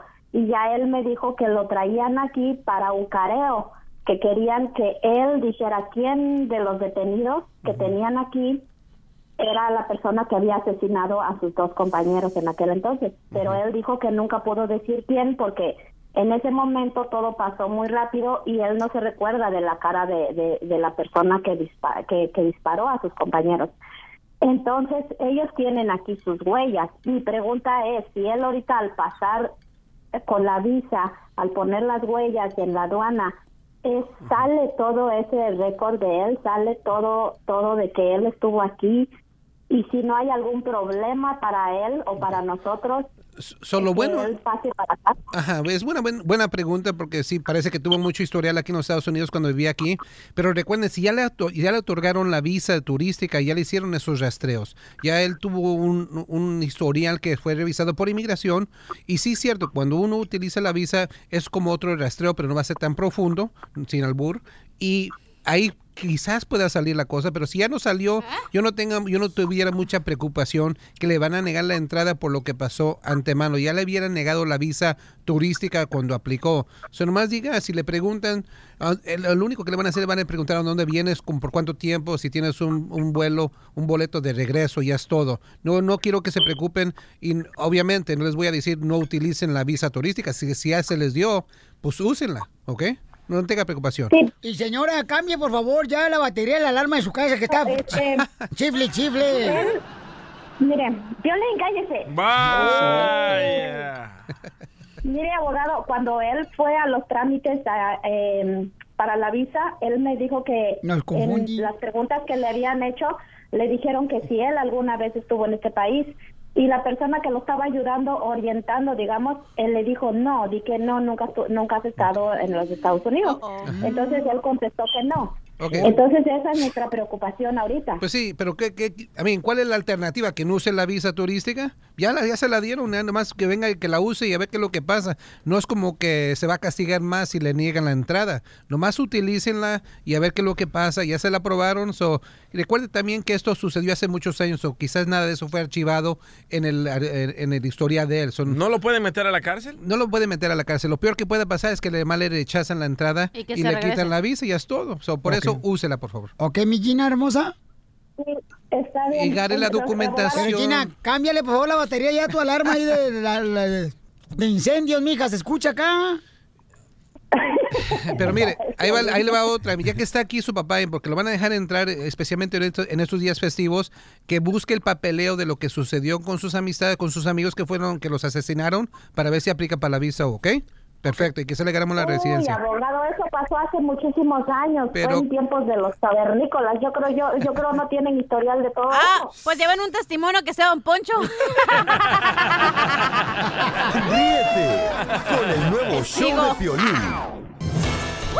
Familia hermosa, vamos hasta Noticias Telemundo, donde se encuentra Julio Vaqueiro, quien precisamente estuvo en la corte cuando se encontraba también la esposa del Chapo Guzmán. Adelante, Julio, te escuchamos. ¿Qué tal, Piolín? Te saludo con mucho gusto. Saludos a toda tu audiencia. Fíjate que sí, ya comenzó este juicio de Joaquín El Chapo Guzmán en la Corte Federal de Brooklyn. Yo creo que es el caso más riesgoso que ha visto Nueva York o que ha llevado Nueva York en, en un juicio. Eh, llegó Emma Coronel, ha estado ella siguiendo muy de cerca todo el proceso legal de Joaquín El Chapo Guzmán desde que fue extraditado. Eh, llegó muy deprisa a la corte, eh, un tanto un tanto nerviosa porque bueno, pues apenas está comenzando este este proceso que podría tomar unos cuatro meses. eh, los argumentos iniciales tanto de la parte acusatoria de la fiscalía como de la defensa. Y, y algo muy interesante es que todos estos estos argumentos pues se tuvieron que retrasar mucho, Piolín, porque mm, eh, los jurados, que como sabes se han mantenido en, an- en anonimato, su identidad no se conoce, es secreto y es una medida de seguridad que, que tomó la decisión eh, el, el juez Ryan Cogan, porque pues tú sabes, es un caso muy peligroso. Entonces, estos jurados eh, dijeron primero, dos de ellos, que una primero dijo que ha sufrido ataques de ansiedad por pertenecer a este jurado, otro más dijo que tenía problemas personales. Entonces, todo el proceso se ha trazado porque han tenido que buscar suplentes para estos para estos dos miembros del jurado. Finalmente ya están los argumentos iniciales arrancados y pues queda ver qué, qué dice la fiscalía, que lo quiere presentar como un empresario eh, peligrosísimo, muy astuto, un estratega que ha creado una multinacional criminal que llega a decenas de países. Y por otro lado, eh, la defensa que buscará presentarlo como un hombre que si bien ha cometido algunos crímenes, no son tantos ni tan graves como quiere hacer pensar el gobierno de los Estados Unidos, Piolín. Muy bien, pues eso es lo que está pasando, campeón. Pero oye, se decía que quería dar un abrazo a su esposa, el Chapo Sí, Guzmán. ¿Se llevó sí, a cabo? sí, Fue una petición que hizo el Chapo Guzmán eh, que quería poder abrazar a Emma Coronel en este primer día del juicio y el juez Brian Coogan le negó esta petición. Es interesante, eh, Piolín, porque durante todo este tiempo le han prohibido cualquier tipo de contacto con Emma Coronel, ni físico y tampoco verbal. Y es que temen que Emma Coronel pueda ser un tipo de enlace, digamos, entre el Chapo Guzmán y miembros del cártel de Sinaloa. Así que no los dejan hablar, no los dejan tocarse. Las únicas que han podido tener contacto con él son sus dos gemelitas, hijas de tanto de Emma Coronel como del Chapo Guzmán, que ellas sí lo han podido visitar en prisión y platicar con él, pero siempre eh, sin tocarlo, a través de un de una especie como de plexiglas. Así que no, no se pudieron abrazar, mi querido Piolín. Bueno, campeón, pues te agradecemos mucho, Julio Vaquero, quien es eh, gran reportero, señores de Telemundo. ¿Cómo te seguimos en las redes sociales, campeón?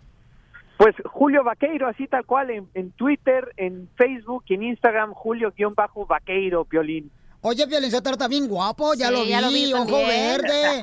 Hoy tengo una pregunta para Julio. Ay, ¿estás soltero, Dígame. mijo? No, no, no. Pero los, obvio los abogados pueden hablar con el Chapo, ¿no? No, por supuesto, los Entonces, el- igual hablar. los abogados pueden ser una, un ducto para llegar al cartel de Sinaloa. No sé por qué no le dejan Bueno. abrazar a su esposa. Pues sí, es, es, es interesante, es, es eh, una de esas cosas que cuesta trabajo entender, pero bueno, finalmente todo todo mundo tiene derecho a un abogado y ahí sí que eh, pues es imposible impedirle el contacto con los abogados porque merece una, una defensa justa según lo, lo, lo marca la ley, ¿no? ¿Cómo me gustaría hacer de veras um, una agricultura, una agricultura, ¿cómo se llama que trabaja la agricultura? ¿Agricultura? Ándale, ¿Ah? para sembrarle un besote a este Julio. Chela. Ríete Te digo. con el nuevo show de Piolín.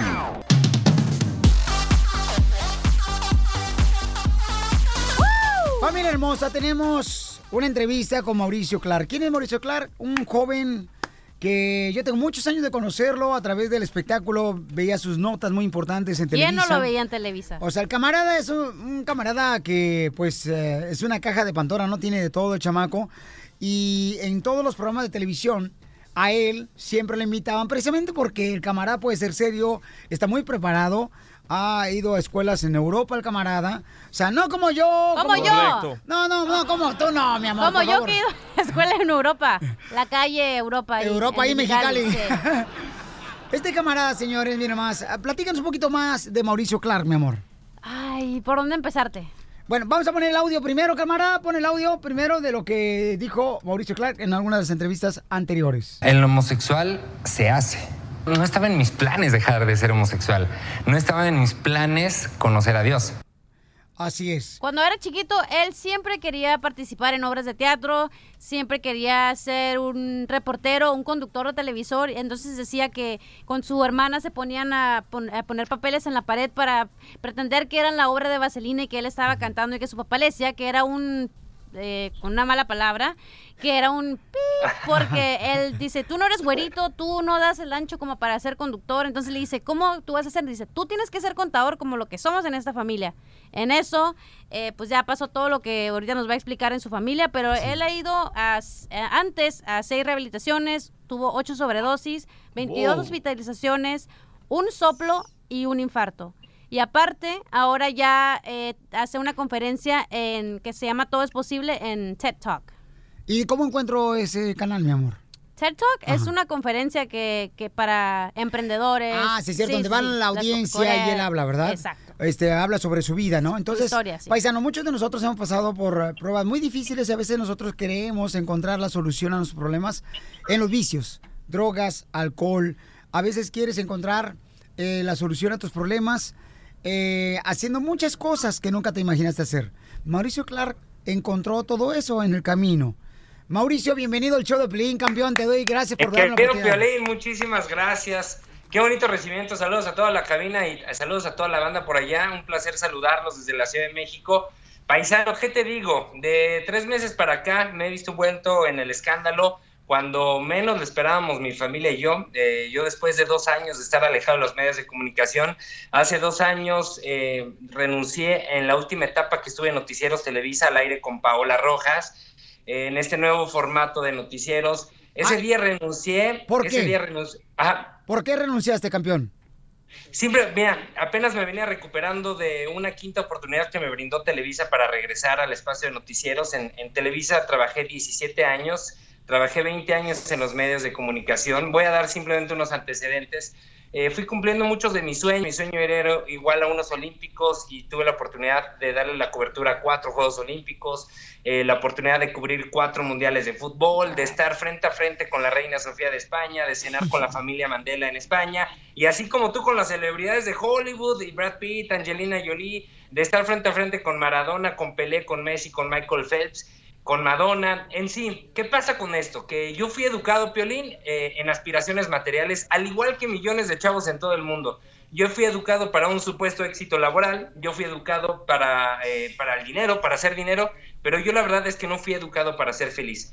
Curiosamente, Piolín, cuando tuve manos llenas, porque eh, para ser honesto, hice mucho dinero, hubo un momento que hice mucho dinero, tuve siete trabajos y cumplí todos mis sueños. Después de haber cubierto todos mis sueños, de haber estado en el noticiero más importante de México, tal y como soñé de niño ser reportero y trabajar junto a Toño de Valdés, después de haberle dado la vuelta al mundo, eh, como me lo propuse antes de los 30 años, de haber pisado los cinco continentes, después de haber estado en el hotel más caro del mundo en Abu Dhabi, pagando 4.500 dólares la noche, es cuando más miserable y cuando más infeliz me sentí. ¿Qué pasó? Ahí es cuando sen- me paraba a cuadro en este noticiero y me sentía infeliz, me sentía muerto en vida, me sentía como un zombie y fue cuando dije, a ver, de esto no se trata. Y es que lo que decimos, muchos hemos sido educados para eso, para hacer dinero y en esa etapa de la adolescencia, cuando estamos muy vulnerables, nos dicen desde casa, hey, para que seas muy feliz necesitas ese Mercedes-Benz, ese BMW, estar en ese hotel, estar... A ver, mi querido Pelín, amigos, ya estuve en, o tuve la oportunidad de estar en los mejores hoteles del mundo,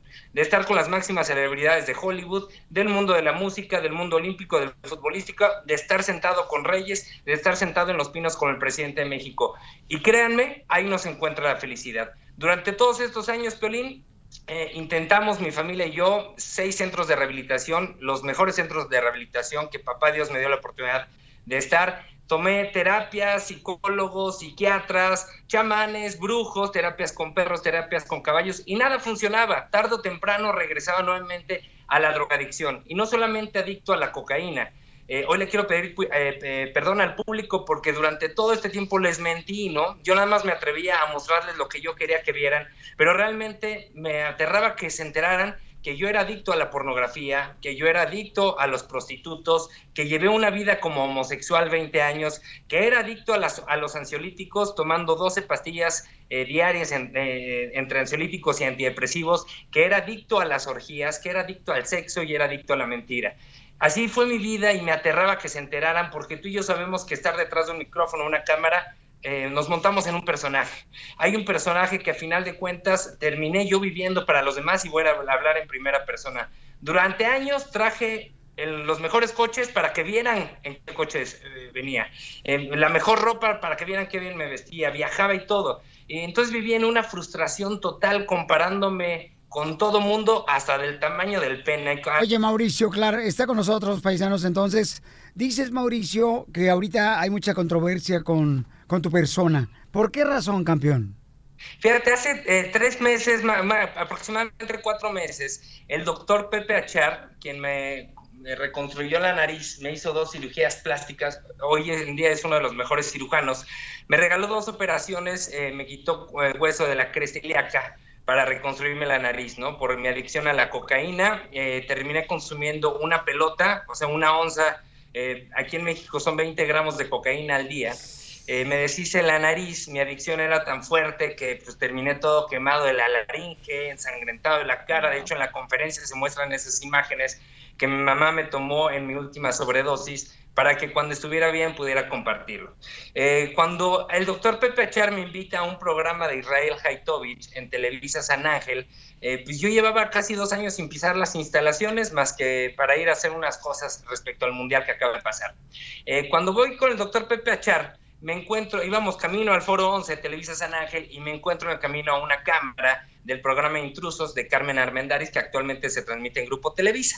En la entrevista me empiezan a preguntar qué, eh, pues mis proyectos, que qué estaba haciendo, y yo les estaba contestando que realmente eh, ya empezaba yo a hablar públicamente de Dios. A eso quería ir hace unos momentos, Piolín. Durante estos 20 años yo le menté la madre a Dios, durante esos 20 años encerrado en los moteles como terminé inhalando. ¿Por qué le cocaína, mentaba la madre a Dios a Mauricio Clark? Porque lo, cul- lo culpé durante tanto tiempo, yo no creía en Dios, este, yo ¿De me qué lo burlaba culpabas? de Dios. ¿De qué lo Utilizaba playeras de Cristo, este, ofensivas, con lentes oscuros. eh, cuando me hablaban de Dios, yo me mofaba de ellos, me mofé. eh, y ¿De qué manera lo hacías, campeón? ¿Mande? ¿De qué manera lo mofabas? este, pues cuando hablaban de Cristo, yo decía que eran sectas, que les lavaban el cerebro, eh, eh, me burlé de Eduardo Verástegui, me, me burlé de Karime Lozano, me burlé de Yuri, me burlé de todas las personas que, que hablan de Cristo, yo decía que era un personaje de fantasía, que era un personaje que querían eh, conquistar el mundo, yo de verdad puras cosas absurdas, tontas, porque simplemente no conocía la palabra del Señor. Ok, por esa razón te burlabas de ellos, ¿verdad? Sí, pero haz de cuenta que yo terminé, eh, pero, como Mauricio, me pero- dijeron la, prim- la primera vez que pisé un grupo de doble A a los 20 años, me dijeron, si sigues así, vas a terminar solo viendo pornografía, inhalando cocaína y solo. Y cuando estaba en esa situación, en los moteles de la Ciudad de México y de, otro, de otras partes, en posición fetal en las regaderas, ahí es cuando le mentaba la madre a Dios. Ahí es cuando le decía que no existía, que por qué esto, hasta que me di cuenta y él me fue dando, me fue abriendo la llave, enseñándome que el único responsable de los actos y de las consecuencias es uno mismo. Vino entonces, Piolín, eh, después de, toda esta situación, cuando me retiro de los medios, cuando me eh, renuncio absolutamente a todo, este, vino un proceso de conversión que yo no esperaba ni que buscaba. Eh, en los medios de comunicación aquí en México, después de estas declaraciones, ¿qué es lo que pasó con esa declaración? Voy a hacer un antecedente. En esa entrevista me preguntan que, que, si tenía pareja, yo les dije, mira, no, realmente papá Dios me ha enseñado a ser feliz sin un peso en la bolsa, porque después de haber tenido todo me quedé sin un peso, Piolín. He aprendido a ser feliz así y he aprendido a ser feliz sin otro ser humano a mi lado. ¿No? Me, ha enseñado Jesús que la felicidad depende de mí y es Él aquí a través del Espíritu Santo.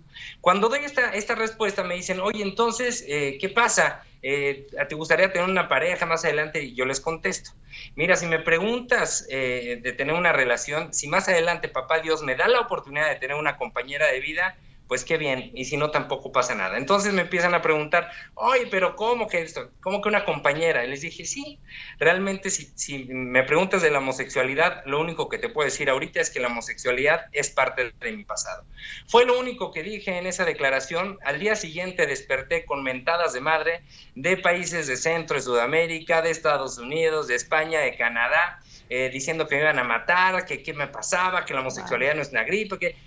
Sabes, a raíz de esto, la irresponsabilidad de algunos compañeros, colegas y muchos medios de comunicación, sobre todo aquí en México, así como la irresponsabilidad de instituciones gubernamentales que hablan de no discriminar como CONAPRED, COPRED y derechos humanos, fíjate a qué dimensión se fue esto, empezaron a decir y empezaron a emitir comunicados que yo había dicho que me curé, que la homosexualidad es una enfermedad, que tomé terapias de conversión cristiana, cuando una, ni siquiera hasta hace poquito, supe y me enteré de qué es una, una, una terapia de conversión. Yo no sabía ni siquiera qué era eso. Dos, yo jamás dije que me curé. Pues la homosexualidad no, se, no es una enfermedad. Yo hablé de una sanación y tú y yo sabemos, Pelín, que una sanación es mucho más profundo, es algo espiritual. ¿no? Es, es, eh, es sanar esas heridas, esas cicatrices que venimos arrastrando desde la infancia.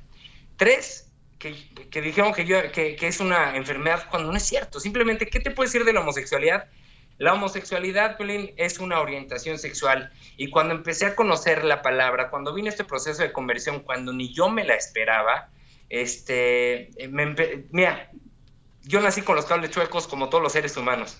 Cuando le abres tu corazón de manera honesta a Cristo, empiezan a suceder cosas inexplicables, sobrenaturales, y te empieza a enderezar los cables. Y es cuando me di cuenta, uno, que no so, que la orientación homosexual pues simplemente fue para llenar vacíos, así como utilicé vacíos de muchas otras formas, como las drogas, como el alcohol, como las orgías, como el sexo, como la mentira, como toda esta parte. Hoy estoy vivo, no me preguntes por qué, Piolín, tanto el cardiólogo que me ha atendido, el infarto, las ocho sobredosis, el soplo, me dice, mira, cuando lo fui a ver la última vez me dijo, lárgate de aquí, me dice, yo te vi muerto en la plancha, no sé qué haces aquí. Y de igual forma, los psiquiatras, Piolín, me- el, el que me atendió muchos años, me dice, ¿qué haces para controlar la ansiedad? La respuesta es, hago oración. Eh, inmediatamente la respuesta de la ciencia es burlarse, ¿no? Pero que alguien me explique, Vio- Piolín, cómo es posible que hoy no tengo necesidad de masturbarme, hoy no tengo necesidad de ver pornografía, hoy no tengo necesidad de tener relaciones sexuales, hoy no tengo necesidad de drogarme, de tomar alcohol, hoy no tengo necesidad de, de todo eso. ¿Por qué? Porque simplemente los vacíos, los vacíos que tanto tuve desde niño arrastrando por una fractura que tuve a los tres años en una, eh, eh, digamos, en un... eh, una parte que vivía a los tres años en unas regaderas de un club deportivo, eh, cambió mi vida para siempre. ¿Qué te pasó ahí, campeón, en esa cómo- regadera? eh, pues digo, tuve ahí una situación eh, re- respecto a eh, mi pene, respecto a mis testículos, este, que ya hablaré en, en otra ocasión, simplemente por cuestiones de seguridad, ahorita todavía no puedo decirlo, este, pero eh, son cosas que, un trauma que te puede cambiar los cables para siempre, ¿no? Eh, esa situación marcó para siempre y es increíble cómo las personas se atreven a juzgar, a decir, porque es muy fácil echar calabaza para el de enfrente cuando realmente primero para conocer a una persona hay que ponerse en sus zapatos y también conocer su pasado. Y conociendo el pasado de una persona es porque comprendes y es así que entiendes por qué reacciona de cierta manera en tiempo presente. Y sabes qué, una, Yuri, Emanuel, eh, Verástegui, Karime Lozano tenían razón. Igual que Manuel Capetillo, a quienes ya en persona tuve la oportunidad de verlos, a excepción de Verástegui, para decirles gracias, tenían razón y Cristo es la solución. Wow, gracias Mauricio. Claro, está con nosotros este gran reportero, Sí. chamacos, que él pues estuvo en el infierno de las drogas y ahorita pues mucha gente, ¿verdad? Le está tomando mal.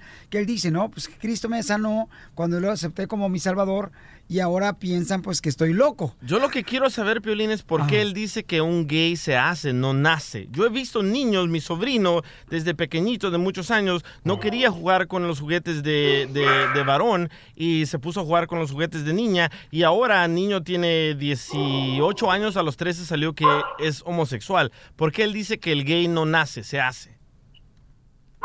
El gay se hace, y te agradezco la pregunta, hay muchos factores científicos. Uno, la comunidad LGBT, te voy a decir una cosa, pide y no pide, sino exige respeto y tolerancia. Y sabes, es increíble ver las redes sociales y cómo han atacado, que inclusive ahorita hoy tengo, tanto mi familia como yo tenemos amenazas de muerte. Puedes ver mis redes sociales y puedes ver todas las mentadas de madre, me dicen que me muera, me dicen tantas cosas, entonces uno dice, ¿dónde está la tolerancia? Cuando yo estoy hablando en primera persona, yo estoy diciendo, a mí Cristo me salvó, yo no quiero convencer absolutamente a nadie, ¿no? Entonces ahí es cuando no hay eh, es cuando muestran la intolerancia realmente, pero ¿sabes qué he descubierto ahorita respecto a este punto? Ahorita contesto tu pregunta, es que cuando tú te encuentras en un, en, en un coche, tú vas en el coche y te encuentras a un perrito eh, recién atropellado y te acercas a ayudarlo, ¿qué es lo que hace el perrito?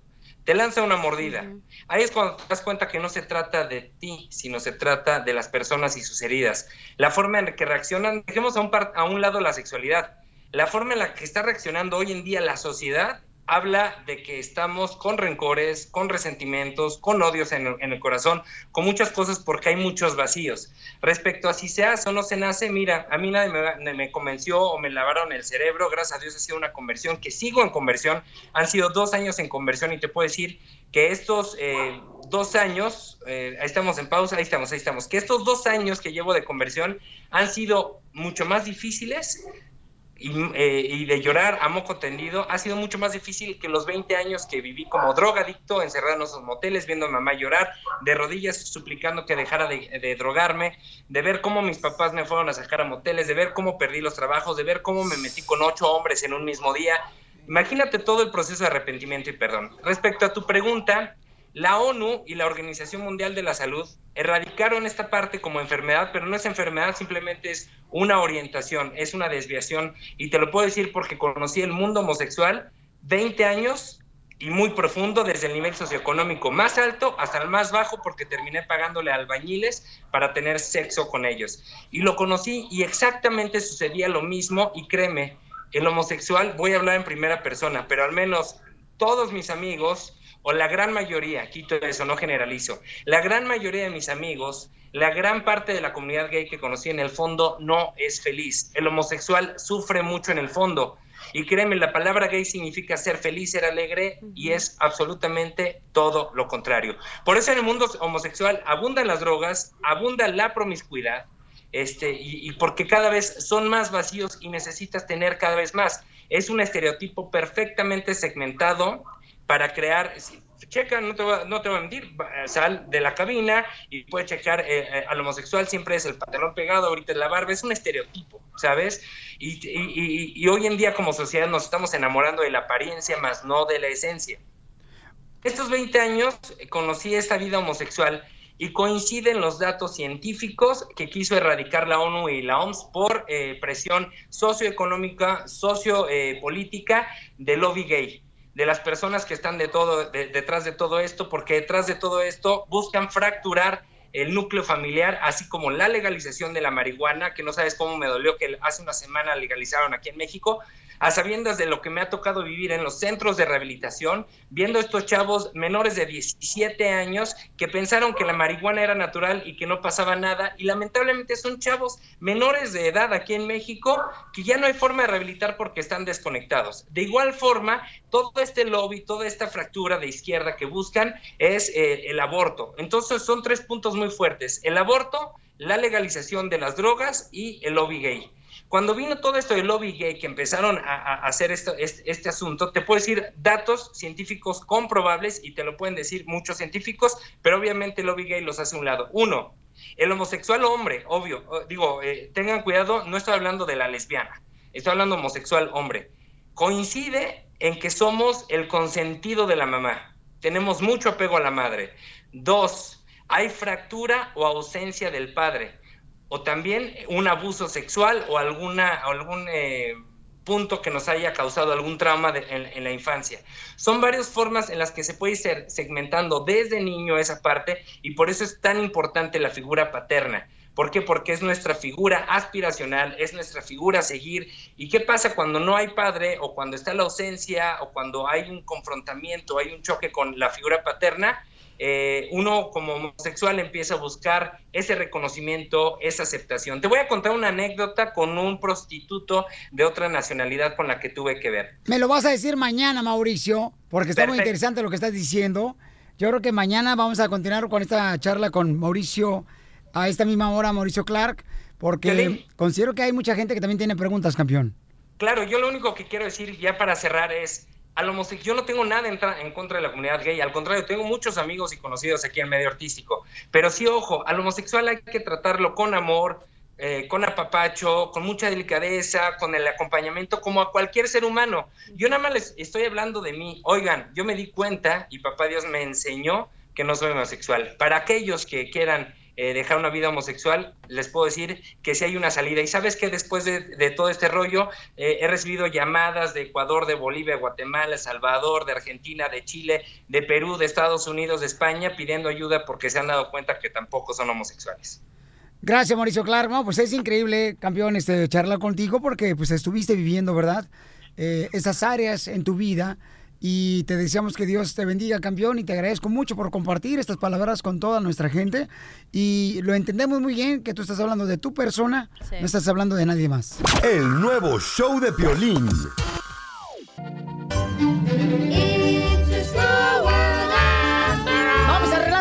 Para Disneyland Resort, familia hermosa. Llamada número 7, el teléfono, belleza. 855-570-5673. Y si me dice los cuatro personajes que mencioné durante el show en punto de cada hora, te ganas cuatro boletos para Disneyland Resort. Ya encontraron productores en este show porque la neta nunca teníamos boletos ni siquiera para que ve doña Juanita. La neta. Y sí. ¿El teléfono, señorita? Uno. Ah, señorita, dijeron. Ah, Entonces yo voy. No, Uno, triple. Uno. ¡Oh, vaca! 855 570 5673 Está llorando la Estamos vieja. hablando de querernos llamarnos mutuamente. No importa qué defecto tengamos. Y tú estás hablando así ¿no? con... Tú que tienes cuerpo de chile y cara de chango. Pues se le dicen chilango. Ya, ya, ya, por favor, ya, cachanilla. Tú Ah, yo también. no dije nada. Tú levantas luego la piedra y quieres que saque la, la crana acá. El teléfono. Saca el alacrán. Saca el alacrán. Llamada 7. Oh, iba a decir el número otra vez, ¿por qué me lo pides? Llamada 1, gracias. Ay, ¿Cómo que el número? 855-570-5673. Qué sepsi. Ay, Llamada 2, gracias. Chao. Llamada 3. Adiós. Llamada 4. Llamada número 5. 7, 8, 9, Llamada 10. número 6. ¡Ay, se cayó el teléfono! ¡Se botó! Ay, DJ, mejor tus energías por otro lado. Ok, vamos a la llamada número 7 para que se ganen los boletos para Disney Resort. Ey, Dale, chiquito, dale. Tengo boletos, señor. Toda la semana tengo los boletos. ¿Ok, paisanos? Y síganme en mi Instagram, Cachanía Oficial, por favor. Así es, Ya paisanos. casi llegó el millón. Porque necesitamos encontrarle ya marido. Al millón de que me de madres. y para más mentadas de madres, Cachanía Oficial Facebook. Ok. Vamos a las llamadas. ¿Qué, qué llamada dije, mi amor? Siete. Te quedaste en las siete. Dije, mi amor, y tú contestas. Pues es tu amor, ¿no? En la noche. Violín, aquí amémonos todos. Hay que hacer una orgía. Oye, que ya. ¿Qué tiene? Buena idea. todos ahí nos quitemos las ganas. Hoy nomás. Al mismo tiempo. Ya. Ya. ¿Qué? Ay, ¿cómo te agüitas? Llamada número 7. Ay, qué Llamada 7, ¿con quién hablo? Graciela García. Graciela, dime a los cuatro personajes de Disneyland que mencioné durante el show. Déjame agarrar el papelito donde los tengo apuntados. y también, uy, agarra el número telefónico, no se va a colgar. Si se cuelga, se cuelga, mi pito. Y voy a... ¡Córrele, Diez hija! ¡Se va a segundos, acabar el tiempo! segundos. ¡Córrele! Blancanieves, Hércules, Simón, cara de papa. ¡Te ganan los boletos! ¡Oh, no, no, no, no! Dijo cara de perro. ¡Cara de papa! A ver, ¿cuál es el último personaje, señora? ¡Rápido! ¿Aló? ¿Cuál es el último personaje? ¡Rápido, señora! ¡Cara de papa! ¡Sí! ¡Vámonos! Visita elshowdepiolín.net para ver videos exclusivos. Oh my God. Hola, my name is Enrique Santos, presentador de Tu Mañana y On the Move. Quiero invitarte a escuchar mi nuevo podcast, Hola, my name is, donde hablo con artistas, líderes de nuestra comunidad y personas como tú. Mi meta es que juntos conozcamos más sobre los triunfos y las derrotas de mis invitados y que a través de sus historias nos empoderen y nos motiven a superarnos. Lanzamos el show con J Balvin, he's awesome, un artista colombiano que ha revolucionado la música latina y que sigue superando récords mundiales.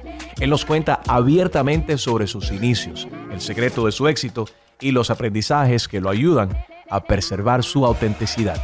A partir de este martes 7 de abril podrás acompañarme todas las semanas a conocer más a fondo a un invitado especial. Puedes encontrar mi podcast en la aplicación digital de iHeartRadio, la descargas gratis o en donde prefieras escuchar tus podcasts. Hola, my name is The Podcast a partir de este 7 de abril. Oye, mijo, ¿qué show es ese que están escuchando? ¡Tremenda vaina! Hola amigos y bienvenidos a Tremenda Vaina, el show donde escuchas cuatro historias que desafían la realidad. De las cuatro, solamente una es mentira. ¿Cuál será? Nos puedes encontrar en tu plataforma favorita. iTunes, Google Play, Spotify, iHeartRadio. Suscríbete hoy. Y esto es Tremenda Vaina. ¡Tremenda vaina!